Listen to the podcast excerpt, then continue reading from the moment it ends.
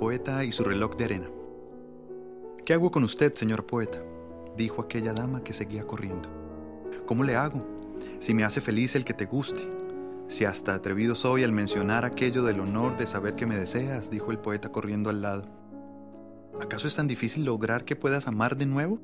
le dijo en susurros, así frotando su aliento cálido sobre su piel. No me gusta cuando te vas, dijo la dama.